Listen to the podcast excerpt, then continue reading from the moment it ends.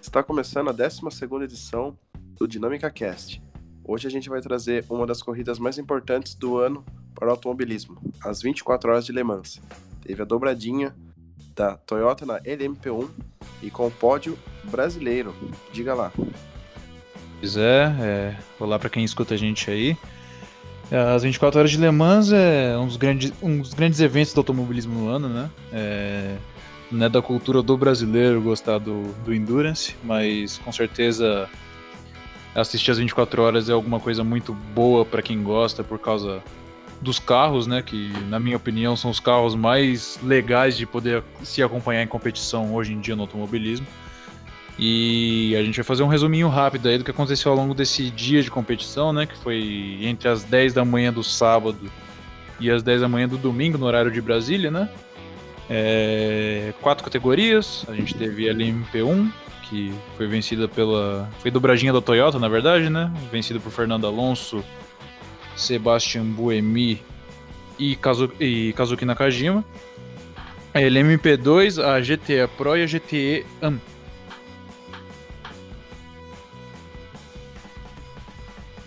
Vamos voltar? Esqueci de falar o nome. Vou. Pera aí, deixa eu zerar.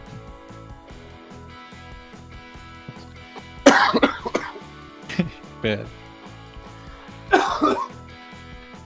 Pode? Ah não, você avisa aí. Pronto. Olá, está começando a 12 edição do Dinâmica Cast. Eu sou Liz Andretti e comigo está Thales Cristiano. Esse final de semana ficou marcado pela uma das corridas mais famosas do calendário esportivo do automobilismo, as 24 horas de Le Mans. Teve como destaque brasileiros no pódio, campeões e Fernando Alonso vivendo o bicampeonato das 24 horas de Le Mans. Pois é, olá para quem escuta a gente aí, né? As 24, 24 horas de Le Mans com certeza é o evento mais emblemático, um dos mais emblemáticos no automobilismo mundial, né? Embora o brasileiro não tenha tanto a cultura do endurance, vamos dizer assim, né? É um evento bastante legal de acompanhar, porque os carros são muito, são muito interessantes de se assistir, bastante competitivo as categorias menores, né? Que são quatro categorias que correm no WEC: a LMP1, a LMP2, GTE Pro e GTE AM. É, como você falou, a LMP1 foi vencida pela, pela Toyota, uma dobradinha da Toyota, na verdade, né? O trio vencedor foi Fernando Alonso, com seu bicampeonato, Sebastian Buemi e Kazuki Nakajima. Fora isso, Alonso e a sua dupla, né? É, que seria o trio, foi campeão da Super Season do WEC. Alonso que levanta aí mais uma taça de Mundial depois de 13 anos ficando fora da premiação da FIA. É, LMP2 teve mais uma vez um brasileiro sendo campeão agora com André Negrão, na equipe francesa Alpine Signatec, né? E foi uma vitória também. E a gente teve a vitória do Serra, né? Que Também. corre muito bem em GT, já tem uma vitória em Le Mans com a Aston Martin em 2017. E é uma pena que o Felipe Fraga foi desclassificado por uma irregularidade na bomba de combustível, né? Exatamente, né? Como você bem falou, o Alonso acabou sendo campeão da temporada do WEC, né? É... A temporada do WEC, para quem não sabe, é bianual, né? Começa no final, de, no final do ano e vai até a metade do ano seguinte, é... sendo encerrada nas 24 horas de Le Mans todos os anos. É... o Fernando Alonso conquistou seu primeiro título desde, desde o bicampeonato da Fórmula 1, né? 2004, 2005, 2006. E ele, ele, ganhou com uma pitada de sorte as 24 horas de Le Mans, né? Ele que já estava com o título praticamente na mão, né? O trio dele pegou a liderança da prova apenas na última hora de corrida, né? Já que uh, por 23 horas a gente viu o Toyota número 7 liderando a prova, que são os companheiros de. Eh, são o outro trio da Toyota, na verdade, né? E que também estavam batendo pelo título. Frustrante, né? É frustrante para muitos e sorte para outros, né? A gente viu que as 23 horas lideradas pelo carro 7 fez merecer quase a vitória, né? O trio do Petito Lopes é, Kobayashi e Mike Conway, né? Problemas Exatamente. de sensor ele, que acusou ali dois pneus furados, né? Ocasionaram a perda da, da, da liderança para o carro 8. E é isso, né? Corrida é corrida. Exatamente. É... Interessante mencionar também é o erro da Toyota, né? Que quando, quando apontaram nos sensores de dentro do carro 7 o furo no pneu, é, os, o, o, piloto na ocasião, que era o Kobayashi, minto, era o Pechito Lopes, ele achava que era um pneu só, foi para os boxes para poder fazer, fazer o reparo, fazer a troca, né?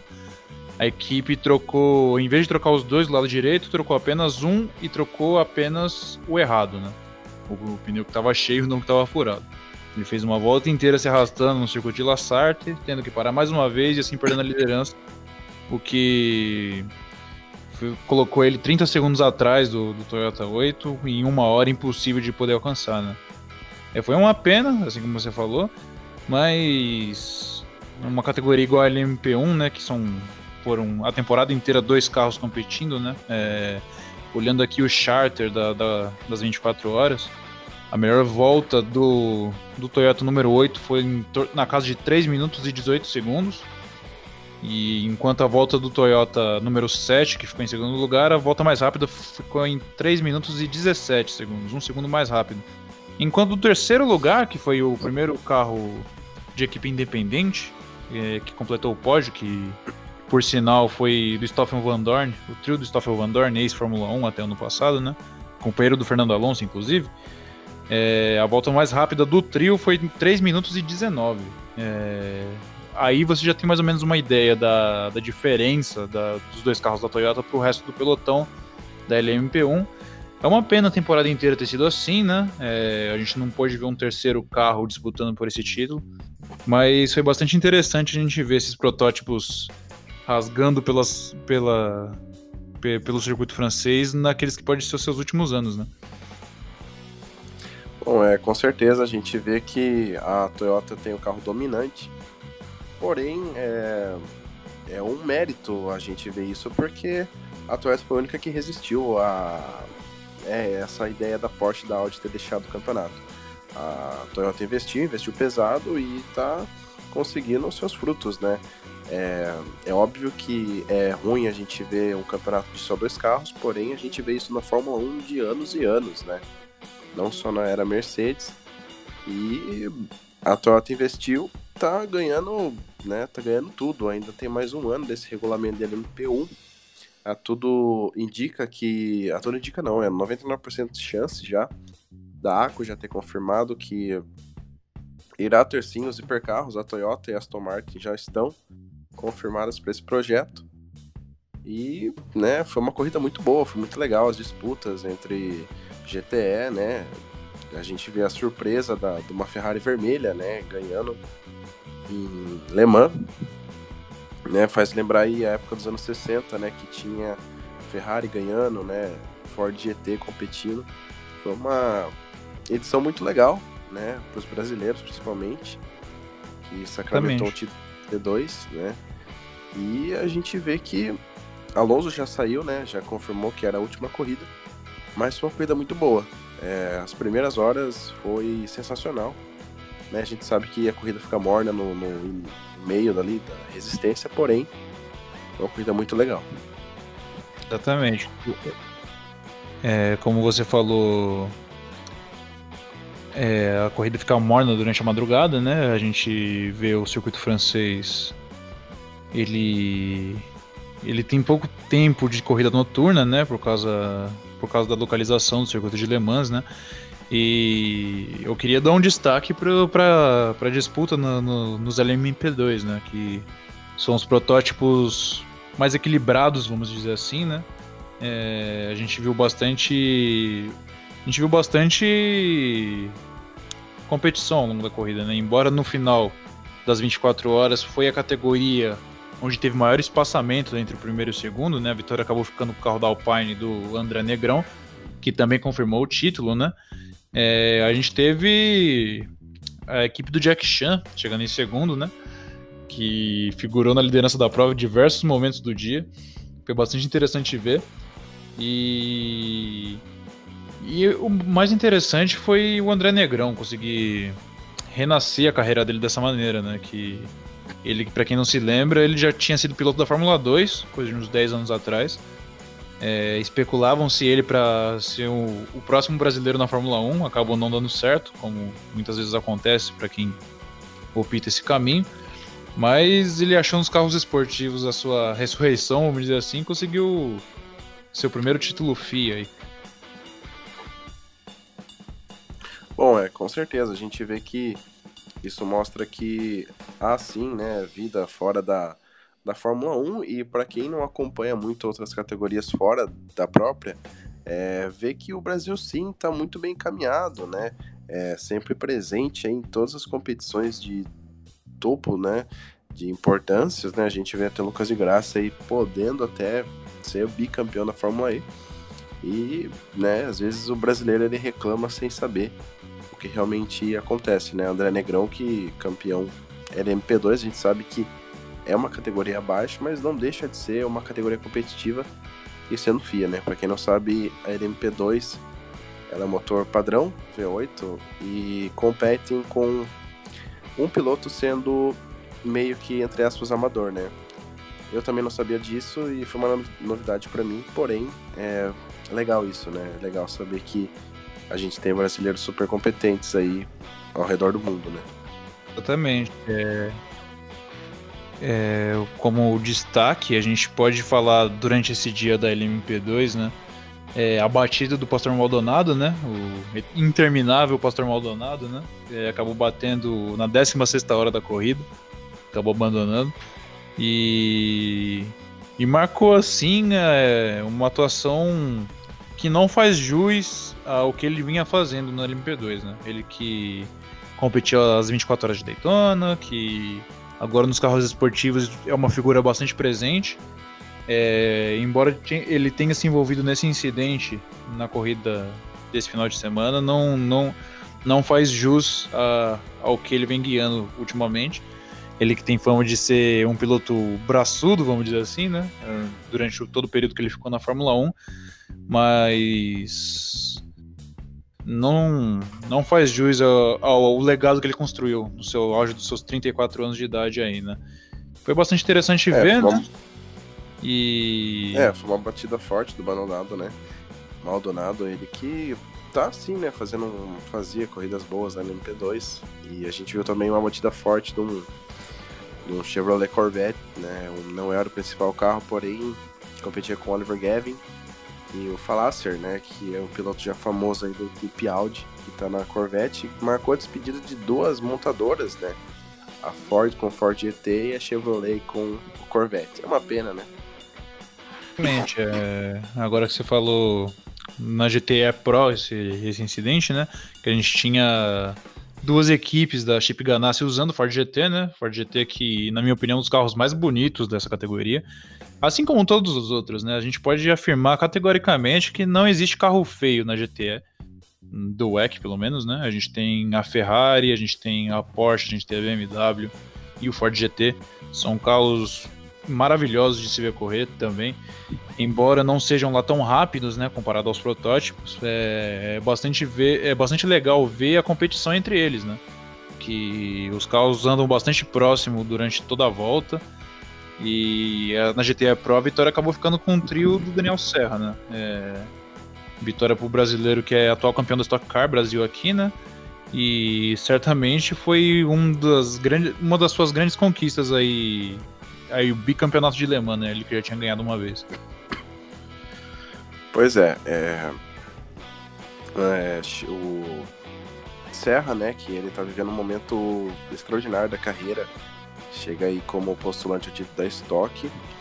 É, a gente pode ver que a GTE e as categorias de baixo aí até a P2 a gente sabe que é bem definido quem é o vencedor, né? E a gente viu que o Serra mostrou mais uma vez que tem braço e que merece uma oportunidade na Europa, né? Em qualquer opção de GT. Uma coisa legal que seria também é se a Ford a Corvette entraria, entraria nessa empreitada de hipercarros, né? Porém ainda não está nada certo Apenas a Toyota e a Aston Martin sinalizou interesse. Né? Exatamente. É um projeto interessante do, do, do EC, né? Que tem que ser desenvolvido, é verdade. Porque ainda não ficou muito clara a diferença dos, do que vão ser os hipercarros, no que eles vão diferenciar exatamente dos protótipos atuais, no que eles vão ser diferentes dos GTs também, já que assim como os GTs vão ser modelos de rua, né? E tem muito a ser explicado ainda nesse regulamento novo que está para ser implantado daqui a dois anos, né? E falando da GT1, que é a categoria mais inferior, vamos dizer assim, entre aspas, da, do WEC, quem cruzou a linha na frente acabou sendo o do Felipe Fraga, né? É um piloto jovem, talentoso, aqui da Stock Car Brasil também. Corre no Blancpain lá também na Europa. Porém, ele acabou sendo desclassificado, como você falou, né? Por causa de uma irregularidade na bomba de combustível. A vitória acabou ficando com o Porsche número 56 da Project One. E foi uma grande pena pro Felipe Fraga, né, cara? É uma pena, é um, é um piloto novo que é, ia adicionar uma corrida legal no, no currículo, né? Ele que já é campeão da Stock.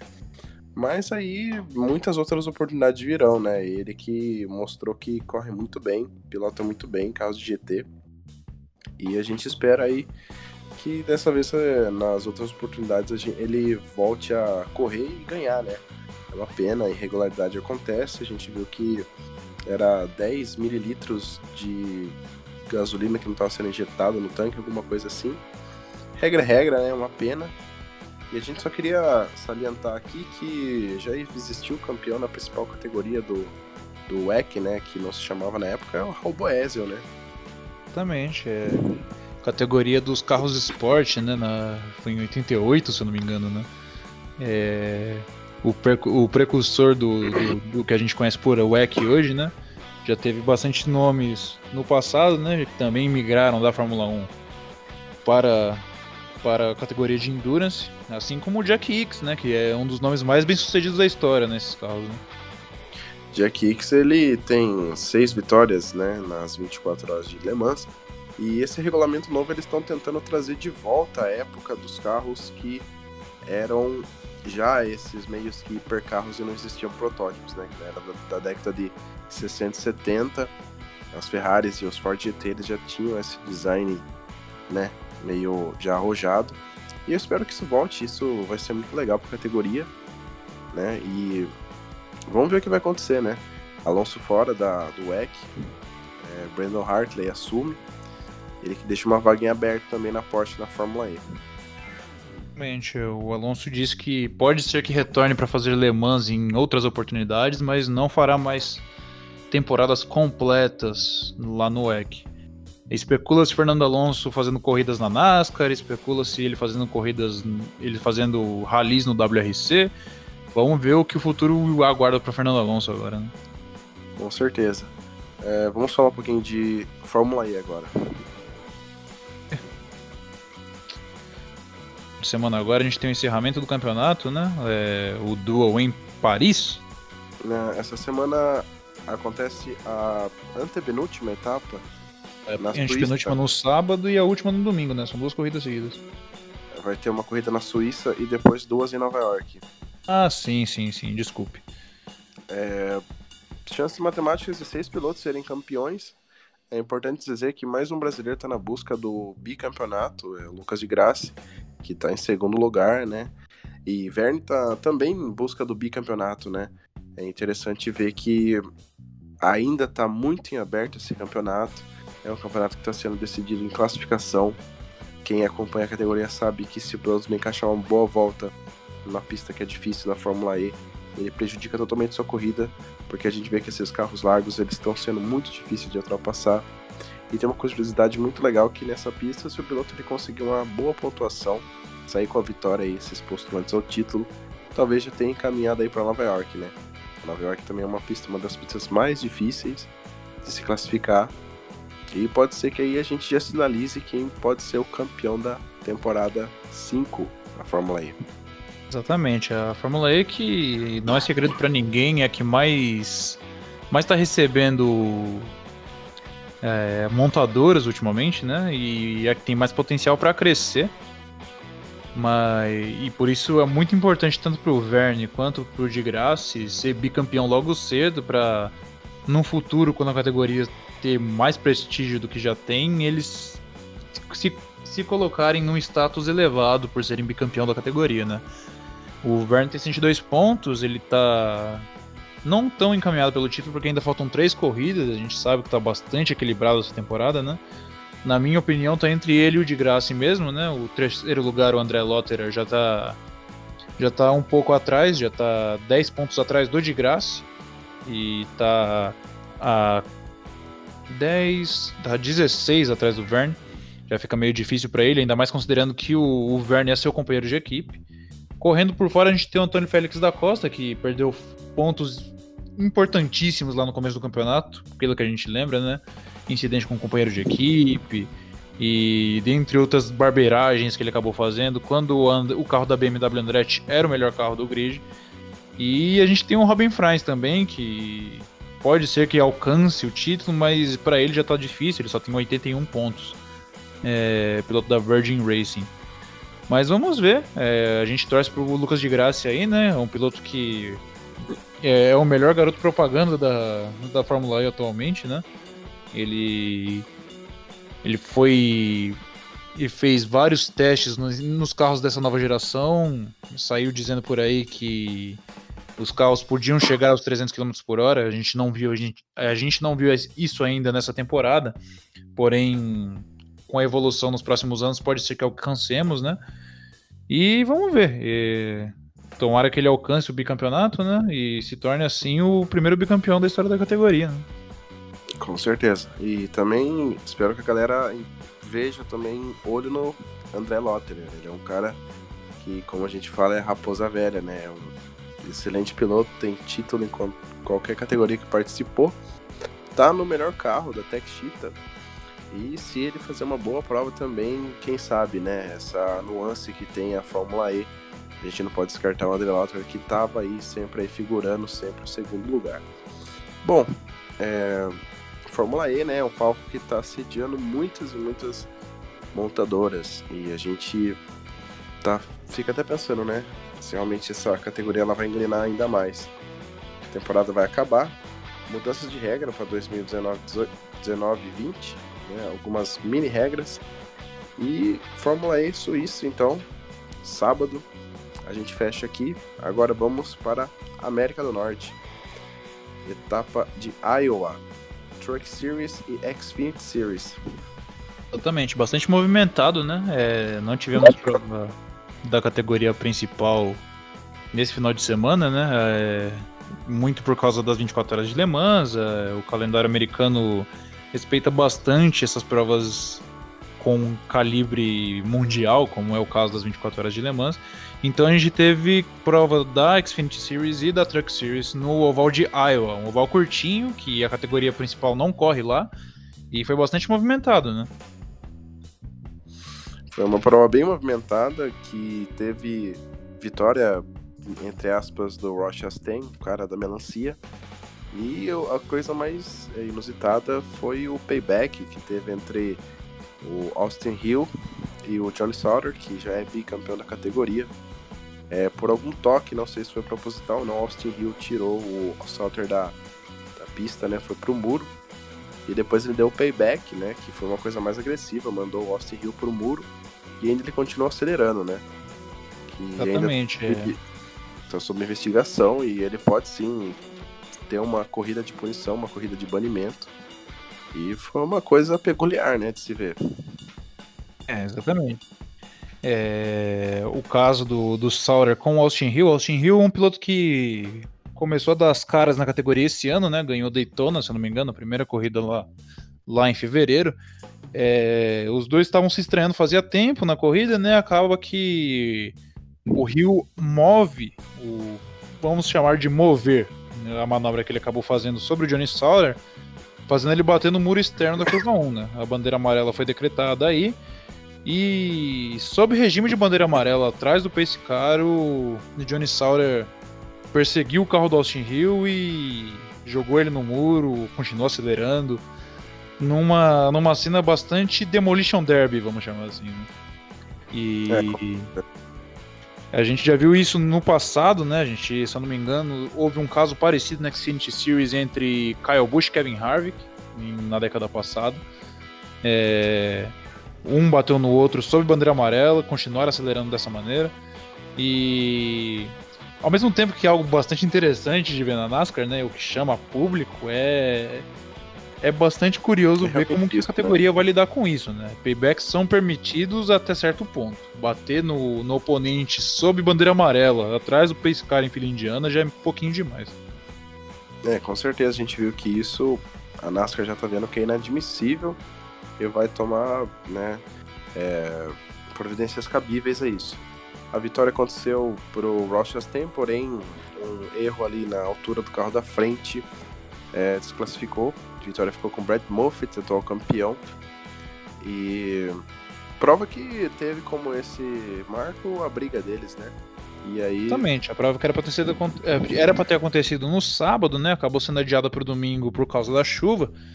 É, a, é, foi coberta de controvérsias, né? Por causa desse incidente do Rio com o, o Johnny Sauter e também por causa da desclassificação do, do Ross Chastain, que já disse que não aceita muito bem a vitória, que ele sempre vai se considerar o vencedor dessa corrida. Mas a gente sabe que norma é norma quando se trata de regulamenta regulamentação técnica, né? É uma das poucas coisas que não dá para reclamar no automobilismo, porque tá no estatuto e é aquilo que tem que ser seguido, pelo menos, pelo menos nas medidas e normas do carro, né? Que é para dar condição igual a todos os pilotos, né? É, é, a gente lembra em 2014, na, na categoria principal, que a gente viu alguns pilotos fazendo aquela aleta lateral para ajudar aerodinamicamente o carro. De lá para cá, a NASCAR ficou mais rígida nesse, nesses, nessa, nessas penalizações é, sobre a carroceria do carro e eu acho totalmente justo e é assim que tem que ser. A NASCAR que esse ano adotou o esquema de dar a vitória para o segundo lugar, obviamente, igual todas as outras categorias fazem, que antigamente a NASCAR não fazia, né? Ele desclassificava os pontos ou tirava do playoff, mas deixava a vitória na estatística do piloto. É, para quem não sabe, a NASCAR ela agora usa muita tecnologia. É, eles têm uma câmera que todo carro passa na expressão com oito lasers, é, altamente eficazes para ver se algum milímetro a mais, milímetro a menos está diferente na carenagem, né? Muito bem lembrado que nas pistas 2014 para trás, é, os próprios mecânicos conseguiam ali dar uma empurrada com a perna para dar essa diferença na aleta lateral do carro, né? Também. É, já houveram casos no passado de que o crew chief entrar no rádio do piloto e pedir para ele dar um toque no muro, acabar danificando o carro na grama do infield para poder driblar a inspeção pós-corrida no passado, né? Hoje já isso já não é mais possível e é melhor que seja assim, né? Que a gente deixa bastante igualitário. É, lembrando de dois anos atrás, se eu não me engano, que o Joey Logan acabou ficando de fora dos playoffs por causa de uma vitória que foi destituída dele nessa, nesse mesmo esquema. Ele venceu uma corrida e acabou ficando de fora dos playoffs porque tinha falhado na inspeção. E agora, nessa, nesse final de semana, a gente vai para Califórnia, no pista de Sonoma, eu que acho uma pista interessante. Hã?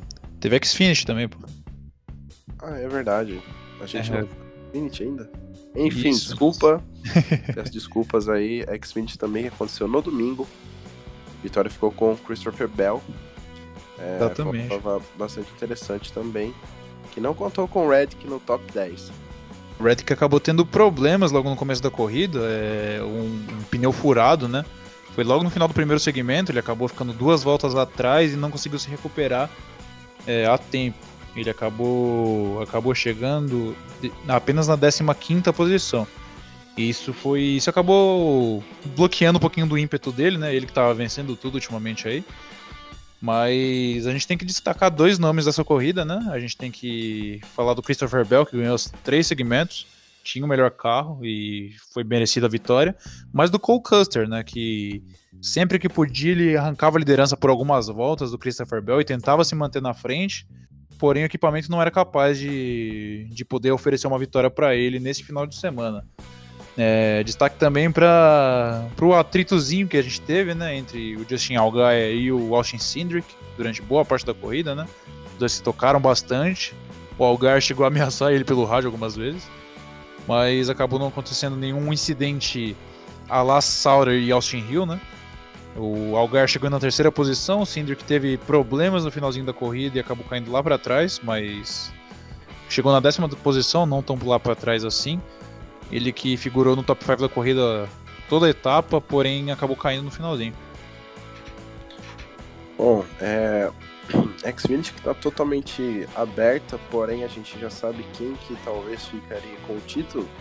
É, destaque de três nomes aí para o resto da temporada, que seria o próprio Bell, Red e o Custer. Né? A galera aí já tem que ficar bem esperto aí que futuramente vão escutar esses nomes na Cup, né? É uma pena que, volto a dizer, do Austin Cindric, né? Que ano passado ele dividiu o carro com o Chase Briscoe, né? E por alguma questão de escolha aí, o pior piloto da dupla aí ficou no carro da Penske e o Briscoe foi para Haas, né, que divide o carro com a Best Biage. E eu acho isso muito injusto, né? Cindric que é filho do Tim Cindric, que opera a IndyCar e a NASCAR. Porém, né, o filho dele não é lá essas coisas, né? Precisa melhorar bastante. E um destaque aí pro Chase Briscoe, né? Que é um menino que já ganhou o Roval, ganhou uma prova na Truck também. E que merecia estar no lugar dele, eu acho, né? Minha opinião. Exatamente. É... Logo a gente vai ver algum piloto melhor nesse número 22, né? O número 22 que sempre foi foi foi local de pilotos da Cup correrem pela Xfinish até, até um passado recente, né? A gente via Brad Keselowski, Joey Logano, até mesmo Ryan Blaney correndo aí com certa frequência até uh, duas temporadas atrás. Agora que o regulamento está um pouquinho mais rígido enquanto a isso, a gente vê um piloto igual o Austin Cindric correndo no 22, né? Que ele ainda não tem merecimento, mas talvez melhore, talvez evolua, né? O, Assim também como é legal destacar o Noah Gragson, né? Que é, apareceu bem lá na Truck Series, acabou mudando para Junior, Junior Motorsports e fez uma corrida bastante honesta né, neste domingo, né? Ele terminou os dois primeiros segmentos no top 5, acabou tendo um problema, caiu lá para trás e conseguiu se recuperar a, a ponto de chegar na sexta posição no final da corrida. Ele que ainda persegue a sua primeira vitória na Xfinity, quem sabe chegue, né? É, qualquer dia eu acho que esse menino aí vai pegar a mão, ou talvez ele que fique mais alguns longos anos aí pelo papai, né? Bom, finalizamos aqui a NASCAR e agora a gente vai falar um pouquinho de MotoGP, que contou Exatamente. aí com o strike, um belo strike do Jorge Lorenzo, que não vive seus melhores momentos na categoria. Exatamente, uma prova muito polêmica por causa desse episódio que você falou aí, né? Aconteceu lá no Autódromo da Catalunha, na Espanha. E foi bastante complicado para ver. A largada foi bastante competitiva, vamos dizer assim, né? O, o Lorenzo não vinha bem nessa temporada, não é segredo para ninguém. Não conseguiu nenhum top 10 até aqui na temporada. É... Tinha largado de décimo. E por incrível que pareça, ele estava ele tava escalando o pelotão. É, na frente do, do seu público natal, né? Ele que é espanhol também. Ele queria de fato fazer uma atuação para para encher os olhos do público, né? Para quem não se lembra, em 2009, ele e o Valentino Rossi cravaram uma batalha nesse mesmo circuito, que é considerada até hoje uma das melhores da história da, da MotoGP. Porém, é, ainda acho que na segunda volta, ele acaba fazendo esse dito strike que você mencionou aí, né? Ele. A curva que. Aquela curva fechada do terceiro setor que dá início para a subida. Quem joga. Quem joga jogos de automobilismo virtual sabe qual curva eu tô falando, né? É, ele acabou perdendo a frente da moto e derrubou não só, não só ele para fora da corrida, mas tirou também o André Dovizioso, o Valentino Rossi, o Maverick Vinhales todos aqueles que eram rivais do título do seu companheiro de equipe Mark Marques, né? Todos ficaram de fora da corrida, infelizmente, né? Ele já matou praticamente cedo a, a disputa pela corrida, né? Que o Mark Marques, a partir daí, ele começou a abrir do resto do pelotão, né? Chegou a abrir 5 segundos. E a batalha ficou entre o Alex Rins e o Danilo Petrucci, né? Que são dois nomes que correm por fora nesse campeonato, né? Danilo Petrucci que ganhou a primeira corrida da carreira dele na Itália, né, na última etapa. O Alex Rins, que é um piloto talentosíssimo da Suzuki. E o destaque ficou para o Fábio Quartararo, né? Que é da equipe, de uma equipe nova, né? E começou nesse ano, nessa temporada. E já conseguiu seu, seu melhor resultado na MotoGP, né? Ele que tinha conseguido. Ele tinha conseguido pole já nessa temporada, se eu não me engano. Conseguiu o segundo lugar, ficou atrás do Marques. Mas aí o campeonato já começa a desgarrar, né? Já começa a ficar meio complicado apanhar o Mark Marques, né? Que o único defeito dele era a irregularidade, que ele acabava caindo bastante. Esse ano ele teve uma queda lá nos Estados Unidos e acabou perdendo a vitória. Mas ele parece que tá cada vez mais maduro e tá cada vez mais difícil de pegar o homem, cara. Pois é, Mark Marques aí que agora tá. Ele disparou, né? Depois que esse acidente. Acidente que deixou o Dovizioso né, pistola aí com o Lorenzo. Mas, né, eu acho que já era bem previsível saber que a Honda e o Marques eles já iam ser bem fortes pro título. É bem é peculiar ver o Lorenzo nessa situação, né? Ele que também teve testes coletivos e caiu de novo. É inexplicável essa má sorte aí do tricampeão aí mundial da, da MotoGP. Totalmente. Em terceira posição, né? É bom mencionar é o cara da Suzuki que tá correndo meio que por fora, né? Suzuki que a gente vê que não é tão clássica assim, vendo nos top 5 da vida aí da MotoGP. E tá desempenhando um bom trabalho, né? E Sim. a gente vê que a Honda aí qualquer hora aí vai perder a paciência e vai subir algum carinha aí para assumir o Lorenzo, né? Exatamente. É, o, o Lorenzo, que, igual você falou, tricampeão mundial da, da MotoGP, né?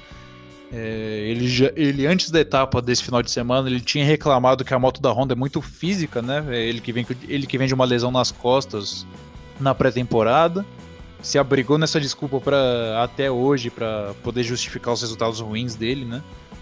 E para quem não se lembra, antes da Honda ele era piloto da Ducati, onde ele constantemente perdia pro André Dovizioso lá. E é bastante complicado ver a situação dele, cara. É, a gente vê o Valentino Rossi com 40 anos ainda sendo competitivo. E enquanto o Lorenzo ainda jovem relativamente, ele não consegue acompanhar, né? O Crutchlow, que é piloto da equipe, equipe satélite da Honda, vamos dizer assim, né?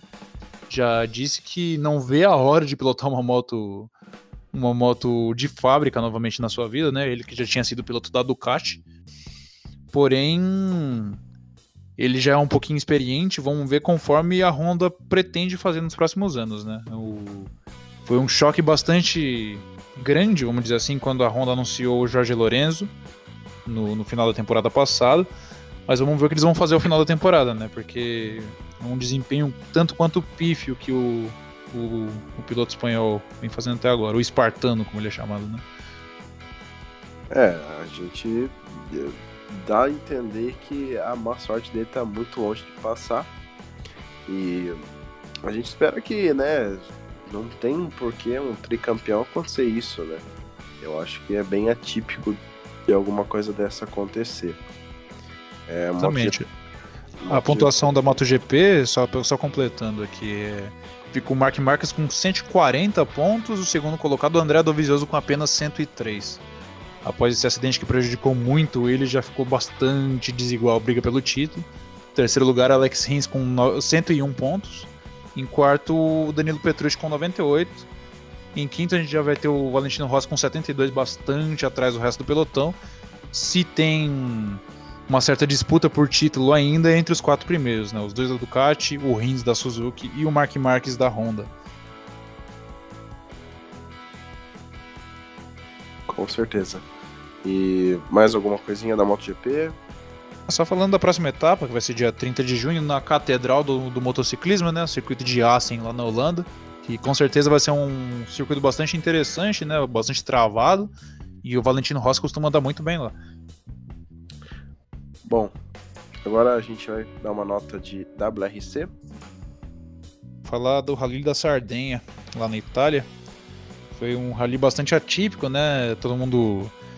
Só pelos resultados, né? É, a gente vê tem visto na temporada inteira a batalha pelo título entre o Thierry Neville da Hyundai, o Sebastian Ogier da, da Citroën e do, e do Atanek da, da Toyota, né? É, logo no primeiro dia de competição, o Ogier acabou batendo, teve um capotamento e acabou ficando de fora do restante do rally.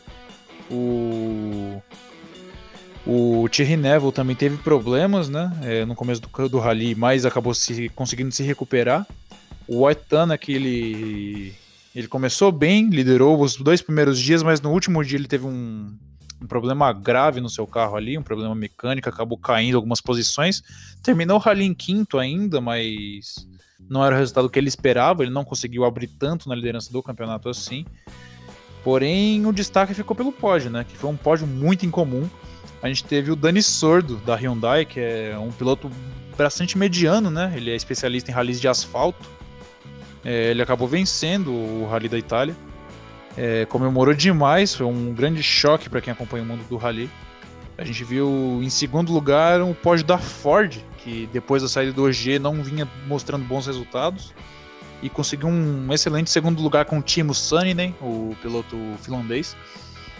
E o Andreas Mikkelsen, em terceiro, que piloto da Hyundai hoje, que já foi piloto da Volkswagen, extinta equipe, tem uma vitória na sua carreira. Chegou na terceira posição, é... fazendo 2 de 3 da Hyundai no pódio, né? E o Tanak foi o, dentre os concorrentes ao título, foi o que melhor, melhor se classificou em quinto e o Neville logo atrás dele em sexto. Hoje não se, não se classificou, já ficou um pouquinho para trás. É... Agora já, já complica um pouquinho, né? A gente vai ver agora o resultado, é, a classificação do campeonato no, no WRC. A gente tem o Tanak, o Atanak, o piloto estoniano da Toyota, liderando o campeonato com 150 pontos. O Ogier em segundo com 146 e o Neville em terceiro com 143. É, três pilotos, três nacionalidades, três montadoras, está bastante interessante. Agora a gente tem o Rally da Finlândia, que também, por sinal, é o rally mais rápido do calendário. Bom, é, para falar um pouquinho de rally, é, queria só dar uma palhinha aqui de final de programa. É, nos Estados Unidos estreou uma categoria chamada ARX, American Rally Cross. Ele é parecido com o WRX, mesmo esquema de classificação e tudo mais. Conta aí com é, J.R. Hildenbrand, né, um nome bem famoso da, da Indy que divide a equipe com o Seiji Karam, né, prova é, categoria que conta aí com nomes de Tanner Faust e a estreia com vitória da, da, do Subaru com o saudoso Scott Speed, né, ex-Fórmula 1. Né, acho que vale a pena aí quem gosta de rally, quem gosta de automobilismo acompanhar essa categoria, uma nova categoria, né? E eu acho que por hoje é só. O Thales quer finalizar alguma coisa? É, com certeza. É, completando o que você disse, disse aí, essas vertentes do Rally, o Rallycross, né, que é o caso dessa da ARX, que é, é igual ao WRX, né, que em breve também vai migrar para motores elétricos. É bastante interessante para quem quer ter sua iniciação no, no, mundo do Rally aí. E a gente aconselha para que acompanhar o quanto possível aí, que é bastante interessante. Acho que por hoje é só, né? Com certeza. É, só para lembrar, galera, sábado e domingo, Grande Prêmio da, da França de Fórmula 1. E a gente vai ficando por aqui. Eu sou o Luiz Andretti e ao meu lado está. Feliz Cristiano. Até a próxima, galera. Falou.